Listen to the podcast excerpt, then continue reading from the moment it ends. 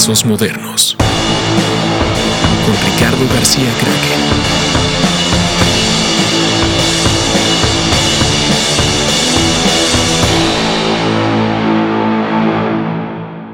Hola, bienvenidos a Trazos Modernos. Eh, Trazos Modernos tiene un Patreon y se los quiero explicar más o menos de cómo funciona por si tienen ganas de participar. Eh, el podcast, como siempre, es gratis, está en todas las plataformas, como siempre lo subimos.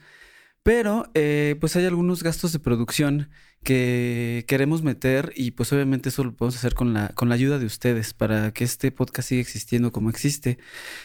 Hay tres tiers eh, o tres slots, por decirlo así, eh, de cómo pueden ayudar.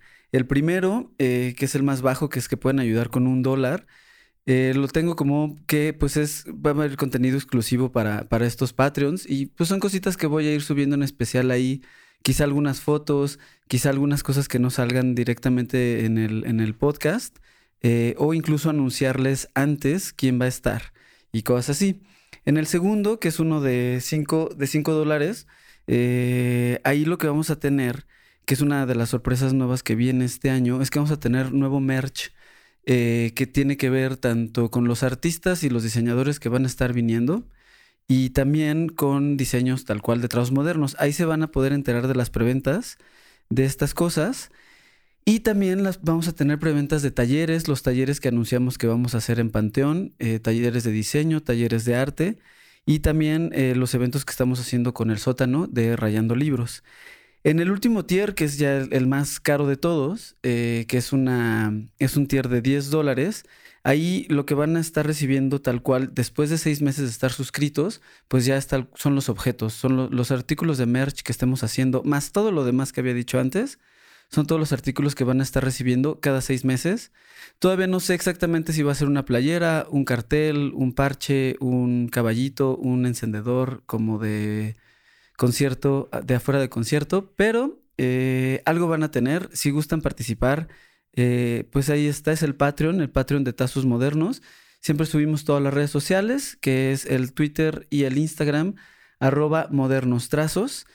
Y em, este episodio también eh, tenemos, nos regalaron un mezcal de los ricos, ricos mezcales del Mezcalería La Clandestina, que nuestro querido Alejandro Magallanes nos hizo llegar eh, para que fluya mejor y mucho mejor la conversación.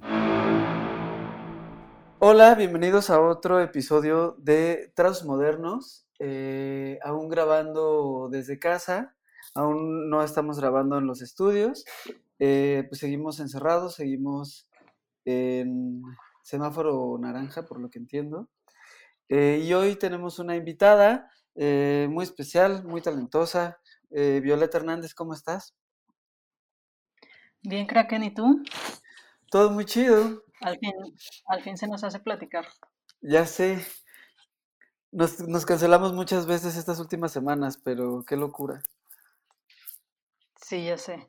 Bueno, eh, finalmente te contesté el mensaje porque soy muy mala con los, luego con los mensajes de Instagram, que te digo que se me van. Pero bueno, al final nos coordinamos. Perfecto. ¿Cómo vas de encierro? ¿Sigues encerrada? ¿Estás yendo trabajar? Pues, eh, encerrada, sí, entre comillas, yo como quiera, pues salgo, o sea, tengo el mercado aquí enfrente, entonces salgo como a hacer mis compras, eh, de repente voy por materiales, etcétera, ¿no? Pero, este, sí, encerrada. La verdad es que no lo siento, este, como que me gusta mucho pasar tiempo en mi casa, entonces como que sí lo disfruto. ¿Cómo, cómo te ha tratado estos, estos meses de, de COVID? Pues a mí yo creo que bastante bien, no me quejo. Este, como que venía de un ritmo de trabajo ahí medio apretado, porque tenía una racha donde tenía demasiada chamba y justo este tema como que me ayudó a bajarle, ¿no? Como a relajar. Ya, qué chido. Este, como la, la carga y creo que me sentó bastante bien y pues yo creo que mucha gente también, ¿no? Como que frenar un poco al, al rush que traemos de, de la vida diaria, ¿no? Pues sí, que también creo que mucha, mucha banda que ha estado trabajando desde su casa eh, ha estado incluso trabajando más. O sea, como me ha tocado platicar con algunas personas Eh, sobre todo las que, bueno, no, no sé, gente que, estaba en, que está en agencia o que está trabajando en otro tipo de cosas, pues de repente como que se les extendía el trabajo y pues empezaban a no tener horarios y como que pues bueno, estoy en mi casa, estoy trabajando, pues puedo trabajar todo el día. Claro, sí, no es, sí es complicado. Digo, yo estaba trabajando en, en una empresa, este, ya no, y sí era complicado como medir, medir los tiempos, ¿no?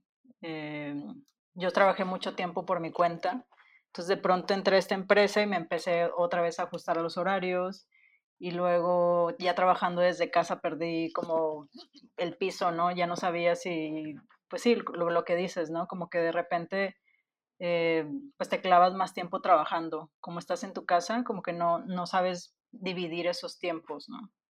claro. Trabajar en, en Y sí, casa, terminas trabajando un poco, un poco más. sí, creo que a veces trabajar en casa eh, suena más fácil de lo que parece y creo que ahora mucha gente se está dando cuenta No, no es. de eso, ¿no? Como que el, Sí, como que necesitas organizarte muy bien, ¿no? totalmente necesita ser como muy práctico, Tener una agenda. totalmente.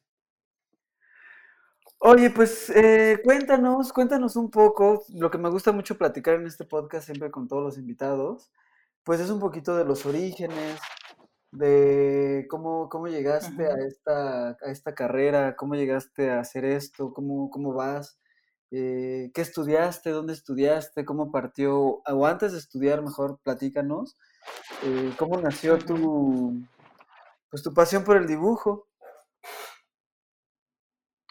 Pues mira, es una historia bastante larga. Tú dale. Este, yo estudié diseño, diseño gráfico, diseño gráfico y publicitario en CEDIM, es una universidad privada de Monterrey. Pero ¿eres de allá? realmente me encaminé, sí, soy de Monterrey, Ya. pero realmente me encaminé como en todo esto mucho antes. Eh, yo como, pues culpo un poco de eso a, a mi abuelo materno, que pues era una persona como muy creativa y creo que él, él como, como que nos heredó un poco eso a, a varias personas de mi familia. Aunque creo que ya a nivel profesional soy la única que, que se, se encaminó en este medio, ¿no? Él era panadero, pero era una persona que como que le gustaban mucho las, las artes, le gustaba mucho la música, el teatro.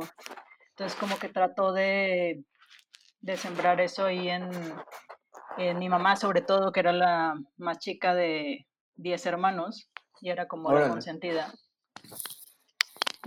Y ella le inculcó, él le inculcó como todo este tema, ¿no? A, a mi mamá y mi mamá a su vez como que trató de hacer lo suyo conmigo, ¿no? Entonces, pues yo desde niña tenía, estaba en clases de pintura y estas cosas, pero pintaba paisaje, Está bien raro chido. porque realmente yo aprendí a pintar paisajes, marinas, bodegones y pintaba mucho al, al pastel. Estuve como desde los 10 años hasta los 15 años estudiando con, con un maestro de pintura tradicional que se llamaba, o se llama, no lo sé, ya le perdí la pista, Efraín Rocha. Y pues me lo pasé muy bien, era como un, como un hobby. Y ya de ahí, este, pues no, realmente no sabía yo que me iba a dedicar a, a este tema, ¿no? Yo, o sea, tengo una historia medio compleja porque no me gustaba estudiar realmente, ¿no? ok, Era una persona como bastante, bastante tímida. Entonces, como que todo este tema de estar en, en clases con más niños y maestros, etcétera, me estresaba, me estresaba mucho, ¿no? Como que se me complicaba. Entonces, eh, pues sí, como que yo terminé secundaria y yo ya no quería estudiar. Y eso hice, estuve como dos años sin hacer nada, haciendo órale, nada re- realmente como en clases de, ya sabes, computación, inglés, como claro, que estas clases de relleno. Y en totalmente. algún momento, este, pues empecé ya como, ya sabes, a salir, a conocer chicos, etcétera. Y tuve mi primer novio y fue el que me incitó como a, a que me metiera a estudiar. O sea, Ya, si a la, no, hacer la prepa, hubiera, Sí, exacto. Me dijo, mira, esta prepa está bien chida porque es técnica, entonces vas a hacer tu preparatoria y aparte vas a, a estudiar dibujo y hacer las cosas que te gustan, ¿no? Y yo, pues va. Entonces así Qué fue chido. como yo me, me fui metiendo más en este tema. Era una preparatoria técnica, eh, pública, y pues veíamos dibujo técnico, figura humana, fotografía, o sea, todavía veíamos como fotografía an- análoga, ¿no? Ya. Este me tocó entrar como al cuarto oscuro, revelar rollos y todo esto. Y fue así como fui más o menos encaminándome, ¿no? Entonces, Yo dije, bueno, quiero entrar a esta prepa y, y terminar rápido y no- ya no quiero estudiar. O sea, yo iba con la firme idea de ir tachando pendientes en mi vida, ¿sabes? Pero Ya. como que el estudio realmente se me complicaba. Ah, ya sé. A mí, a también me, a mí también me pasó muy, pues muy, no, no tan parecido, pero en realidad como que la escuela nunca se me dio mucho. De hecho, a mí me corrieron de dos prepas, terminé haciéndola en prepa abierta, eh, que se me hacía más fácil como esta onda de, pues mejor ya yo, si me dan mis tiempos, si me dan como yo ir a presentar los Ajá. exámenes, que era lo chido de la prepa abierta, porque igual, o sea, ir a clases, estar tomando cosas, estar conviviendo con tanta gente y cosas así, no se me dio nada. Creo que, digo, ya después me metí a la universidad también, pero pues obviamente no terminé la universidad, que ese es un mal consejo, creo, pero pues no- Pero yo creo que mucha gente de, de nuestro rubro creativo como que tuvimos este conflicto, ¿no? O sea, mucha gente como de rel- relacionarte y no sé, hay algo, hay un patrón ahí. Digo, ahorita Sí, ya es muy diferente, ¿no? Pero en esa época para mí era súper complicado relacionarme.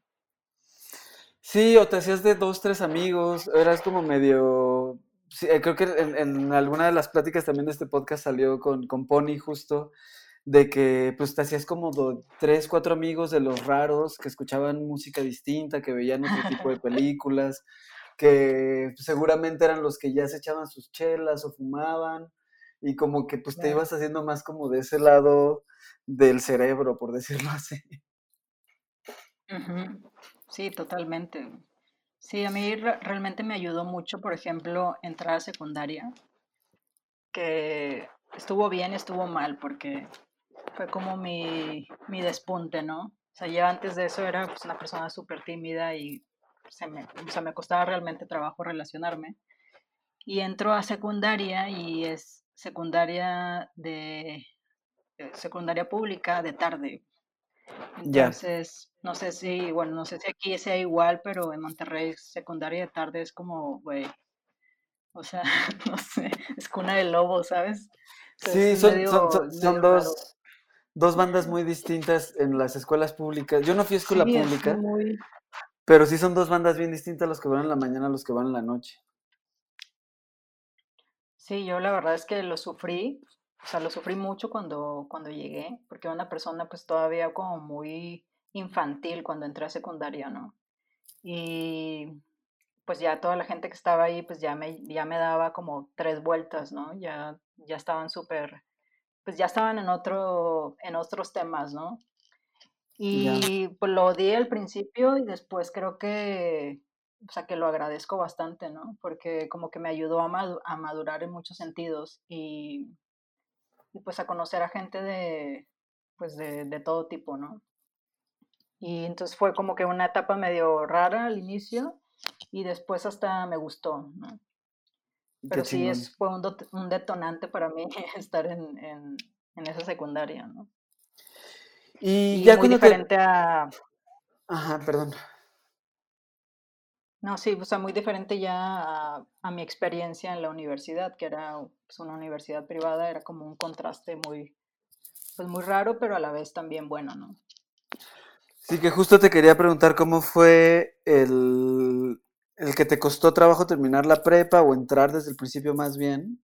Y de ahí cómo fue que decidiste ya meterte en la universidad y hacer más de esto una carrera. Pues, pues ahí te va. O sea, yo con la, yo traía la idea de que, bueno, ya voy a salir de, de preparatoria, más madura, etcétera, y voy a saber qué quiero hacer, ¿no? Y pues no, realmente terminé preparatoria y estuvo horrible porque aparte era como una preparatoria técnica, entonces era de, de tres años, cuando en realidad en ese momento la prepara de, de dos años, ¿no?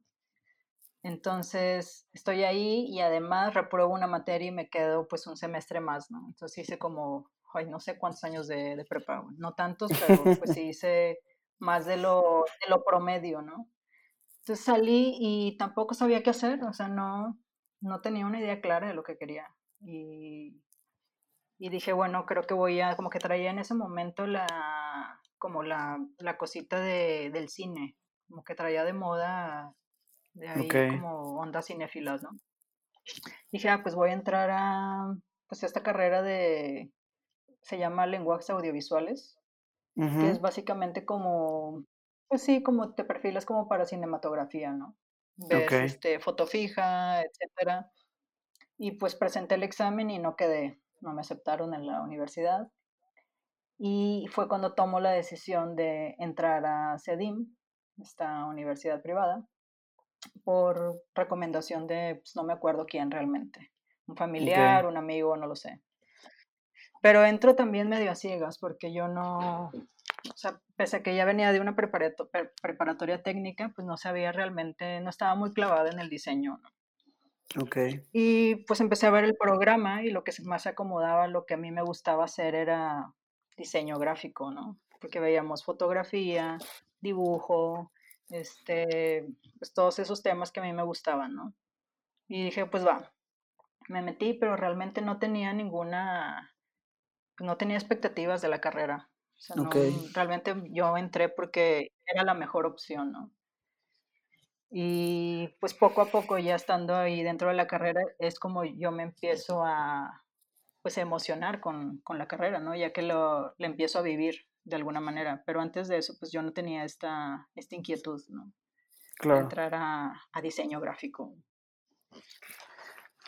Y pues ahí, pues realmente me va bastante bien, porque pues ya tengo como, pues ya venía de una preparatoria técnica, hay muchas materias que yo ya más o menos había repasado, entonces no se me hizo tan, tan complicada, me lo pasé bastante bien, este, hice muy buenos amigos, y yo creo que es ahí donde yo empiezo, pues de alguna manera, a despuntar hacia el campo de la ilustración.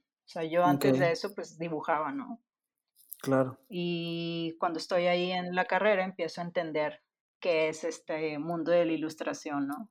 Eh, ya como encaminado hacia marcas.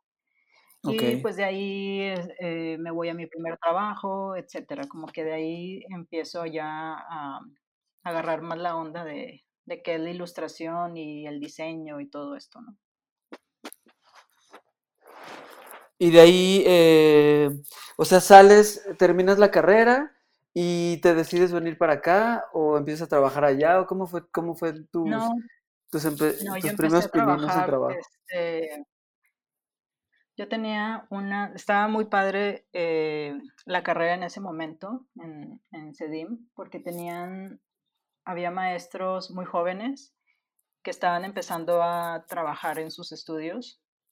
Entonces era gente que tenía ya, o sea, que estaba trabajando realmente en ese momento, ¿no? No era gente que había estudiado diseño gráfico y nunca había ejercido y luego te estaba dando clases. Claro. Estuve este, dos muy buenas maestras, este, que fueron Cita Arc y eh, Sonia Saldaña, que eran eh, que hicieron una agencia que se llama La Tortillería. Eran mis maestras y en algún momento me dijeron, ¿por qué no te vienes a la agencia pues como practicante? Y pues yo estaba súper emocionada, ¿no? Porque era como pues de las agencias top en ese momento, como que, y todavía lo es, pero en ese momento como no había, no, todavía no estaba este boom de agencias de, de diseño, ¿no? Entonces estaban ellas y estaban otras dos o tres agencias como que empezando este pues nuevo movimiento, digámosle así, de, de diseño. Me fui a trabajar con ellas y cuando salí de la carrera me contrataron como junior y estuve creo que dos años trabajando ahí en esta agencia. Eh, hacía pues lo que saliera, pero hacía más ilustración, ¿no? Y hacía también un poco de identidad de marca, pero no tenía tanta experiencia, ¿no? Y ahí empiezo haciendo como cosas para, pues para niños sobre todo, como marcas para niños, eh, calendarios para, como más enfocado todo a niños, ¿no? Ok. Me salgo de ahí para irme a Barcelona a un curso de ilustración. Estoy en Barcelona unos siete meses más o menos, ocho meses. Regreso y regreso a una agencia que se llama Normal, que es la promotora de eventos que hace ahorita el festival Normal. Pero en ese momento, pues Normal apenas empezaba. Entonces, eh, yo entré, no, no entré a hacer cosas de, de Normal tal cual, sino como que Normal ya empezaba a diversificar sus, sus servicios y ya no estaba haciendo solamente cosas de música, ya estaba haciendo también cosas para marcas, ¿no? Para marcas de alimentos, eh, de ropa, etcétera, ¿no? yo entro a la agencia cuando todavía es normal, tu gatito. Sí. Entro a la agencia cuando todavía es, es normal y poco tiempo después se divide normal y se hace normal y se hace Savvy Studio. ¿no? Y normal, que en ese momento pues es lo que ya sabemos que es normal. Bueno, los que no lo conocen es como una plataforma de eventos musicales. Y pues en ese momento ya estaban como diversificando sus servicios, estaban haciendo cosas para, para otras marcas que estaban lejos de, pues, del rubro de la música. Y ahí es donde entró también yo, ¿no?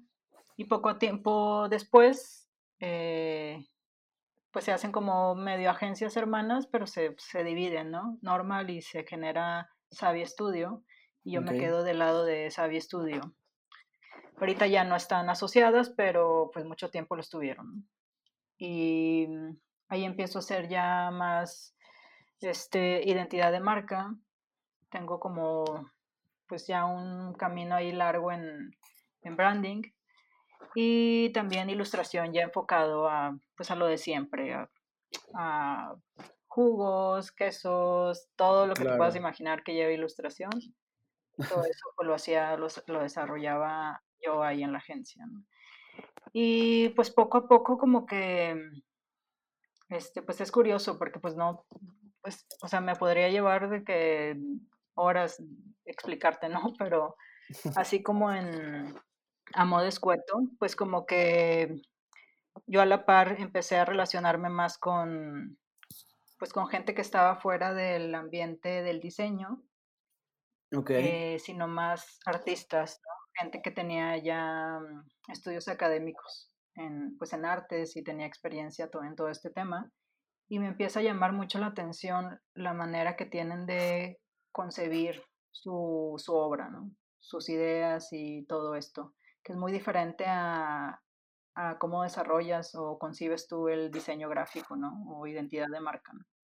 Claro, y o sea, que son cosas que ahorita, claro, Sí, son, pues, son motivos totalmente distintos, ¿no? Entonces, como que empiezo a, como que toda esta onda me empieza a remover cosas que yo ya conocía, pues desde mis clases de pintura tradicional y todo, y me vuelvo a reconectar con este tema de las cosas análogas, ¿no? Okay. Como de los materiales, el papel, el grafito, toda estas, esta todo esto que sucede lejos de, una computadora, ¿no? Entonces yo estaba un poco cansada de ese tema de, pues, tú lo sabes, o sea, cuando eres diseñador te lo pasas horas en la computadora, ¿no? Claro, horas. Yo estaba cansada, o sea, un poco cansada de ese tema. Empiezo como a conocer a gente más del rubro del arte y me empieza a interesar cómo llevar más allá mi trabajo, ¿no? Entonces empiezo a, pues, a pedir consejos, a aprender de otras personas que estaban lejos del ambiente del diseño. Y es cuando empiezo yo a generar como un lenguaje más personal en mi obra, en mi, en mi obra, ¿no? Okay. Yo creo que ahí empiezo a buscar más mi estilo, mi, mi propio lenguaje, ¿no? Muy, muy aislado de lo que yo hacía para marcas. Entonces, de pronto, pues, no sé, me empezó a ir eh, bien y cada vez... Sí, dime. Pero es que hay como un delay, entra bien raro la, la interrupción. ah, ok, sí. Pero bueno, más bien, justo antes, ahí Sí, exacto. Antes de que entraras tal cual a eso, eh, mi pregunta es, ¿tú crees que, o sea, obviamente como que estabas trabajando para clientes, estabas como día a día haciendo que cosas funcionaran y que a veces, o normalmente pasa que muchas de las propuestas que tú haces quizá no, no son las que se quedan porque los clientes tienen cambios, tienen otros objetivos.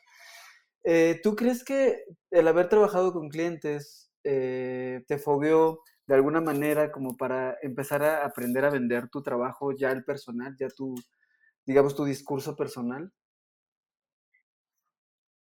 Sí, sí, totalmente. Totalmente. Obviamente es, es, pues es muy distinto lo que haces. Este, pero sí me ayudó bastante, ¿no? Y sobre todo a, a relacionarme, a conocer más gente, ¿no? Claro. Eh, si, eh, si bien yo era como nueva en el campo de, pues llamémosle arte o ilustradora, pues yo ya tenía como conocidos en, en otro medio que es el, el, diseño, ¿no? Y eso de alguna manera me, me empujó porque pues al final de cuentas no son disciplinas que están tan, tan separadas, ¿no? Entonces, yo creo que también por cuestiones de contactos y todo, me, me como que una, como que una carrera y se fue alimentando de la otra a la par, Entonces sí me, me benefició. Y obviamente, pues siempre tienes esta vena de, de diseñadora. O sea, yo, yo creo que estudiar diseño a mí me ayudó a perfilar muchas cosas como, como ilustradora, ¿no? como a perfeccionar, a cuidar los detalles, cosa que no hubiera pasado si yo no hubiera estudiado diseño, ¿no? Totalmente. Entonces, como que sí, creo que, que sí, definitivamente me, me, ayudó, este, no nada más del diseño al arte, sino viceversa, ¿no? Y creo que así sigue haciendo, yo sigo haciendo diseño, entonces como que cada vez disfruto más, este, como ir fusionando estas, estas disciplinas. ¿no? Claro, y también que conforme va avanzando, ahora sí que, que, la carrera y la experiencia, pues te vas encontrando más en lugares como más cómodos, en los que los clientes te empiezan a buscar más por tu estilo, o que empiezan a buscar un poquito las cosas que tú ya traes para que embonen con sus marcas. Claro. Sí, lleva y, tiempo, pero la verdad es que, que sí. ¿En qué momento eh, decidiste venirte al, al, DF? ¿Acá en dónde entraste a trabajar? Como que, como, estuviste en Baza, Mm, ¿cierto? Pues yo tengo, sí, yo tengo acá como seis años y medio o un poco más. La verdad es que ya perdí un poco la cuenta, pero yo ya tenía como que la idea de la necesidad de salirme de, pues de Monterrey, ¿no? Ya había estado un tiempo en Barcelona, como que regresé de Barcelona y pues ya no quería vivir con mis papás, como que ya quería liberarme un poco. Y pues veía que pasaban muchas cosas interesantes aquí en el DF. Y coincidió en que también eh, Monterrey estaba pasando por unas circunstancias pues horrendas por toda esta onda del narcotráfico. Ya. Y justo me vine cuando ya se estaba como, como apaciguando un poquito ese tema, ¿no? Este, entonces como que todo, como que esa serie de circunstancias me empujaron a, a moverme de, de, ciudad. Este, no sé cuál fue el detonante realmente. Este, como que en algún momento dije, pues creo que ya es, ya es hora de, de moverme. Eh, aproveché que tenía una relación aquí en, eh, como a distancia, como por meses, y mi novio estaba acá, y dije, pues creo que es buen momento para, pues para vivir en la misma ciudad, ¿no? Y yo creo Ya. que eso fue lo que me hizo tomar la última decisión, ¿no? De moverme. Y pues no, no me equivoqué, o sea, no me arrepiento, la verdad es que luego nuestra relación terminó y ya decidí quedarme aquí, pero le agradezco un poco porque fue- creo que fue como el jalón, ¿no? Y llegó a trabajar, bueno, también Diego fue una de las razones también, porque él me dio trabajo aquí en el DF. Entonces yo ya tenía una relación ahí de amistad con, con Guacuja y así entre pláticas le digo bromeando que me dé trabajo en su agencia, que es Baza. Ajá. Y me dice, ah, oye, casualmente se acaba de ir una chica y hay una vacante de que te interese. Y yo, claro, Entonces me coincidió todo súper bien y pues me vengo a trabajar a Baza. Entonces llegué aquí, ya tenía trabajo, ya tenía yo un rato trabajando por mi cuenta, pero pues tenía claro que para estar desarrollándome aquí en el DF, donde no conocía a nadie, pues era lo ideal llegar a una agencia, ¿no? Y estuve dos años con, con Diego, trabajando con Diego, con Humberto, este, y pues básicamente se convirtieron en mi familia. Qué chingón. Este, Diego es muy buen amigo mío y nos lo pasamos muy bien. Y ya en algún momento que esto va a sonar como que los utilicé, pero bueno, quiero aclararte, digo que no, no utilicé tu agencia. pero ya con una vez que hice amigos y se conectes, sí vi que era momento de, de irme, ¿no? Entonces, pues renunció, renunció a Baza y empiezo otra vez esta como, pues, carrera de, como en solitario, ¿no? Como otra vez estar por mi cuenta, etcétera. Y pues básicamente esa, esa fue la manera en que empecé aquí en, en la ciudad. Este, la verdad yo no esperaba quedarme tanto tiempo, según yo venía, no sé, iba a estar un año y medio o dos a ver en lo que sentía que, qué tal pero pues no esperé que me fuera a quedar tanto tiempo, ¿no? Y al final pues me he encariñado mucho con, con este lugar. Oye, ¿y cómo ha sido? Pues así básicamente ¿Cómo ha sido eh, tu, tu, relación, ya la parte de tu relación en cuestión vender tu obra o vender como tu, tu parte de, de ilustración? Eh, ¿Cómo ha sido el tener clientes, el llevarlos tú sola? también por otro lado el estar en galerías. Eh, ¿Todavía estás con Helion? No, realmente, bueno, ellos son, eh, Matt es un amigo mío, este, que en algún momento me movió piezas en Estados Unidos y desarrolló cosas aquí y he hecho cosas con él, pero no tengo exclusividad con, pues, con galerías. Este, pues es algo curioso porque pues sí, cuando llegué aquí lo primero, lo, lo que más deseaba era eso, ¿no? Trabajar con, con galerías. Trabajé un rato con 5024, que pues me invitaban a sus exhibiciones, este, tenía piezas con ellos, etc. Y según yo, cuando llegué había, había más este, oferta de galerías. Ahorita realmente se me hace, bueno, aparte de razones obvias con COVID, pues se me hace que, faltan espacios, ¿no? Como, como, para mi estilo de gráfica. Eh, y también como que se vino también una, pues un poco de decepción de alguna manera de, de, las dinámicas de, del arte y demás, que pues yo más bien ya ahora vendo por mi cuenta, ¿no? Y, claro pues no sé, raro, no sé cómo explicarlo, como que sí empecé trabajando con galerías, pero ya hubo un, algún, eh, un momento en donde pues prefiero trabajar por mi cuenta, ¿no? No descarto la idea de trabajar con galerías, pero no como con exclusividad o cosas de estas, ¿no? Como que me gusta que creo que tener libertad en ese aspecto. También creo que afortunadamente los, los tiempos eh, permiten mucho eso, ¿no? Como eh, gracias a las redes sociales y todo, como que te permiten mucho pues, ser tu propio publicista, ser tu propio manager, eh, poder mover tus obras, moverlas en el extranjero, moverlas acá. O sea, como que muchas, mucha de la oferta tal cual que tienen las, las galerías, no toda, porque evidentemente pues tienes cosas exclusivas y chidas de repente estar con una galería, pero digamos que de repente los más eh, pues ya los puedes hacer tú. O sea, puedes entrar en contacto con, con otras galerías, con otras personas, con compradores, con coleccionadores, coleccionistas, perdón, y con gente que pues poco a poco se va interesando y que seguramente tú tienes fans que seguro te compran todas las piezas que vas sacando y las colaboraciones que haces y así. Pues sí, espero que sí. La verdad es que no me quejo creo que soy una persona, pues en ese sentido como, pues afortunada, como que yo no me esperaba dedicarme a esto, o yo no me imaginaba que en algún momento iba a estar haciendo cosas que me gustaran, gustaran y iba a estar cobrando por eso, ¿no? Claro. O que iba a haber marcas que iban a buscar mi estilo. Yo no, yo no esperaba eso. Entonces todo lo que obtengo ahorita es como, pues qué chido, es una ganancia. ¿no? Y, y yo creo que si hay un momento en donde está bien chido que tú te avales a través de una galería o de Claro. ciertas plataformas, tiendas, no sé.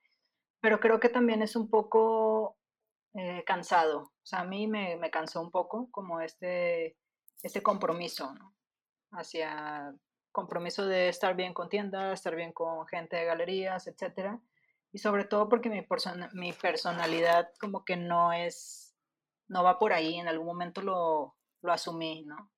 Ya. Como que no soy de esas personas que va mucho a eventos, que se relaciona tanto, porque pues simplemente no es parte de mi personalidad, ¿no? Entonces, como que hacer esta labor de galería y etcétera, sí implica mucho como relacionarte socialmente, ¿no? Ir a eventos, eh, platicar con gente, etcétera, Totalmente, que yo lo disfruto más, más bien con, con amigos, ¿no? Como Sí, más que, más que amigo, de... ir a la exhibición de un amigo, platicar con, no de un plano profesional, más de un plano personal, ¿no? Claro, pues sí. Y pues yo creo que vas como que cambiando tus prioridades, ¿no? Más bien es eso. No es ni, más bien en algún momento me funcionó mucho estar en galerías. Ahorita tal vez también me, me funcionaría, pero no tengo ese interés eh, específico, ¿no? De trabajar con galerías. Oye, ¿y cómo ha sido tu, tu aproximación, tu trato? ¿Cómo, cómo te has llevado al tener como colaboraciones con marcas, por ejemplo? Eh, ¿cómo, cómo se han acercado a ti? ¿Tú has- te has acercado a ellas? ¿Cómo esta parte, qué es lo que te Pues gusta, qué es todo se ha dado, pues no todo se ha dado realmente, pues te digo que me considero afortunada porque no, no hago tanta labor de, de estar buscando chamba. Como hago también a la par eh, diseño gráfico, hago identidad de marca, entonces afortunadamente siempre tengo algo que hacer, ¿no? Claro, No hago cosas comerciales también que no tienen nada que ver con mi estilo personal. Entonces, eh, pues he tenido la suerte de que pues llegan a mí a través de Behance o esas plataformas, ¿no? Tuve un proyecto con Adidas que se fue porque vieron mi trabajo en, en Behance. Entonces me, me contactaron por ahí qué y chido. así es como se ha dado pues poco a poco, ¿no? Eh, otros contactos que he hecho pues, pues también a través de, de Enriqueta, que supongo lo conoces. Sí, Este, pues sí, todo ha sido más bien como casualidad y también que me gusta mucho trabajar con, con gente que conozco y con amigos, ¿no? Este, eso está bien chido. sí, como que hay gente que le gusta mucho trabajar con marcas y busca trabajar con ciertas marcas, ¿no? Y a mí me da un poco de pereza todo ese tema, como que a veces disfruto más trabajar con o con marcas pequeñas o con iniciativas eh, pequeñas de amigos, etcétera, ¿no? A lo mejor es una ideología ahí medio, pues medio hippie, pero pues poco a poco como que he entendido que, qué es lo que me gusta y qué es lo que disfruto hacer y qué es lo que no disfruto tanto, ¿no? Obviamente, de pronto, pues hay cosas que tienes que hacer y no te gustan tanto porque pues necesitas pagar tu renta, ¿no? Necesitas tener un, un ingreso al mes, ¿no? Entonces Claro, hay pues veces sí, que hay que comer. Sí tienes que hacer cosas que a lo mejor no te gustan tanto, ¿no? Pero en realidad como que he aprendido a disfrutar todo lo que hago y sobre todo que ahora me buscan por lo que yo hago, por mi estilo. Entonces no se me dificulta tanto, ¿no?